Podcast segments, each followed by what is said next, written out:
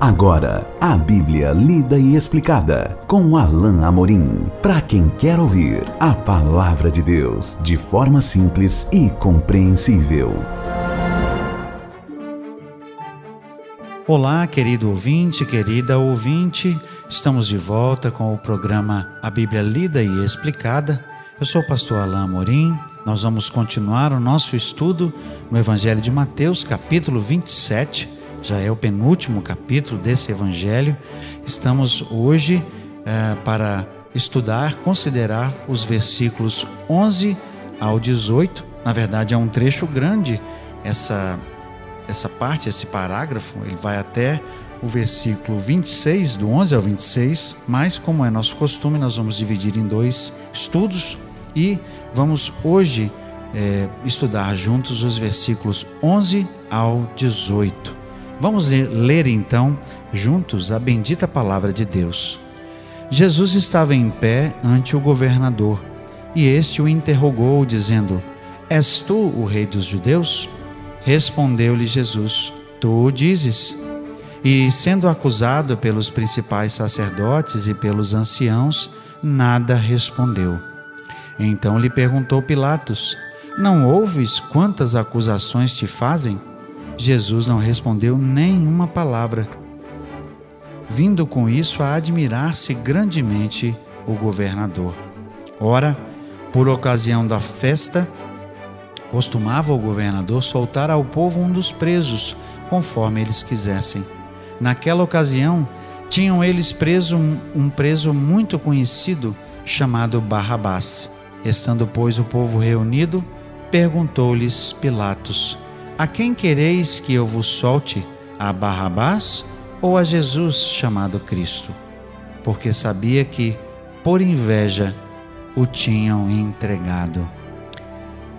Quando estava diante de Pilatos, Jesus estava diante da autoridade romana que nada tinha a ver com as questões religiosas trazidas pelos judeus.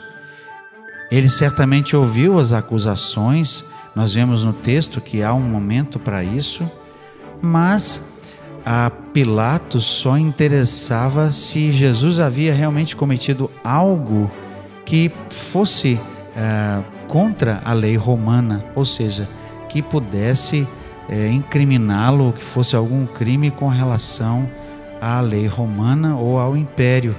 Portanto, a pergunta que Pilatos faz é uma pergunta que, se respondida afirmativamente, ou seja, se Jesus realmente dissesse, Eu sou o rei dos judeus, porque essa é a pergunta que Pilatos faz aqui no versículo 11: És tu o rei dos judeus? Se Jesus respondesse afirmativamente a essa a pergunta, certamente Pilatos poderia acusar Jesus de sedição, ou seja, de querer usurpar o poder do próprio império, porque o império tinha colocado ali um rei, havia um rei sobre os judeus, e se Jesus afirmasse, afirmasse ser o, o rei dos judeus, Pilatos teria ocasião de interpretar isso como uma tentativa de usurpação do próprio poder de Roma. E assim ele poderia facilmente condenar Jesus mas Jesus simplesmente respondeu: Tu o dizes. Você é que está dizendo isso. Talvez porque essa foi a primeira acusação que foi trazida perante Pilatos pelos judeus. Ele está se fazendo como rei, ou ele se autoproclama o rei. Certamente os judeus estavam trazendo isso como mais uma das acusações falsas, justamente para tentar induzir Pilatos a condenar Jesus com base na própria lei romana. Certamente os judeus sabiam que Pilatos não condenaria, condenaria Jesus uh, simplesmente, simplesmente por causa de uma questão religiosa.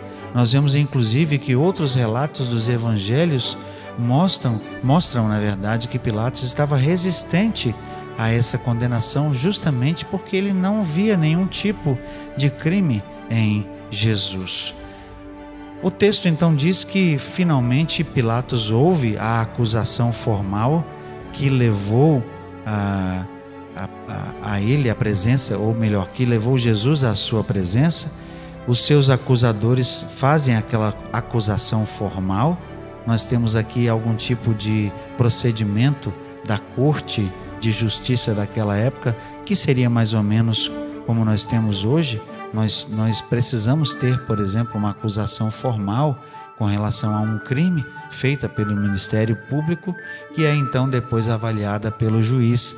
Aqui o texto diz no verso 12: sendo acusados pelos principais sacerdotes e pelos anciãos, nada respondeu.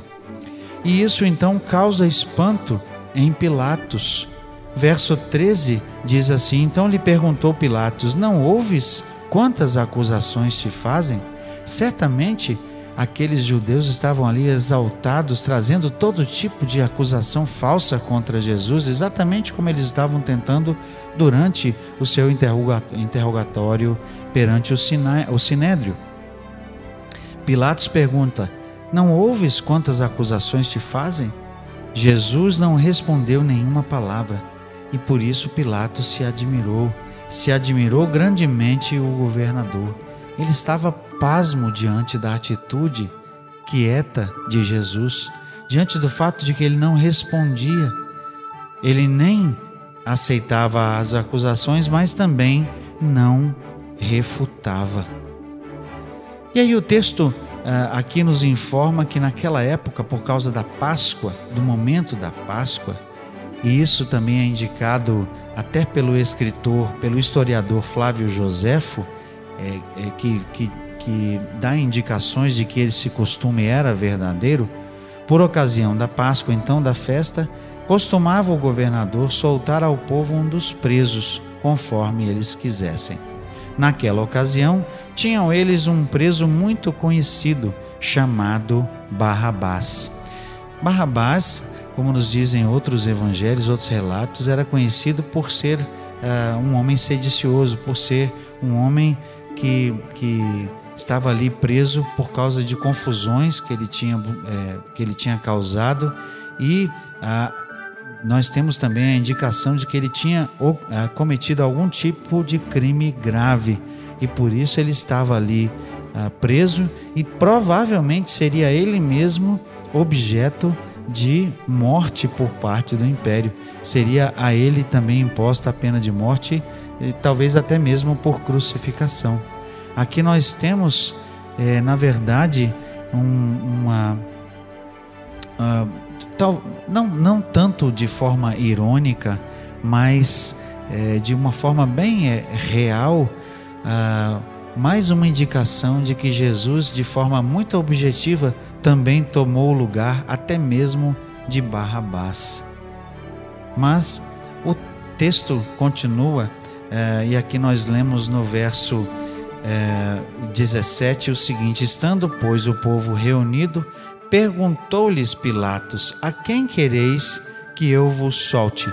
A Barrabás ou a Jesus chamado Cristo?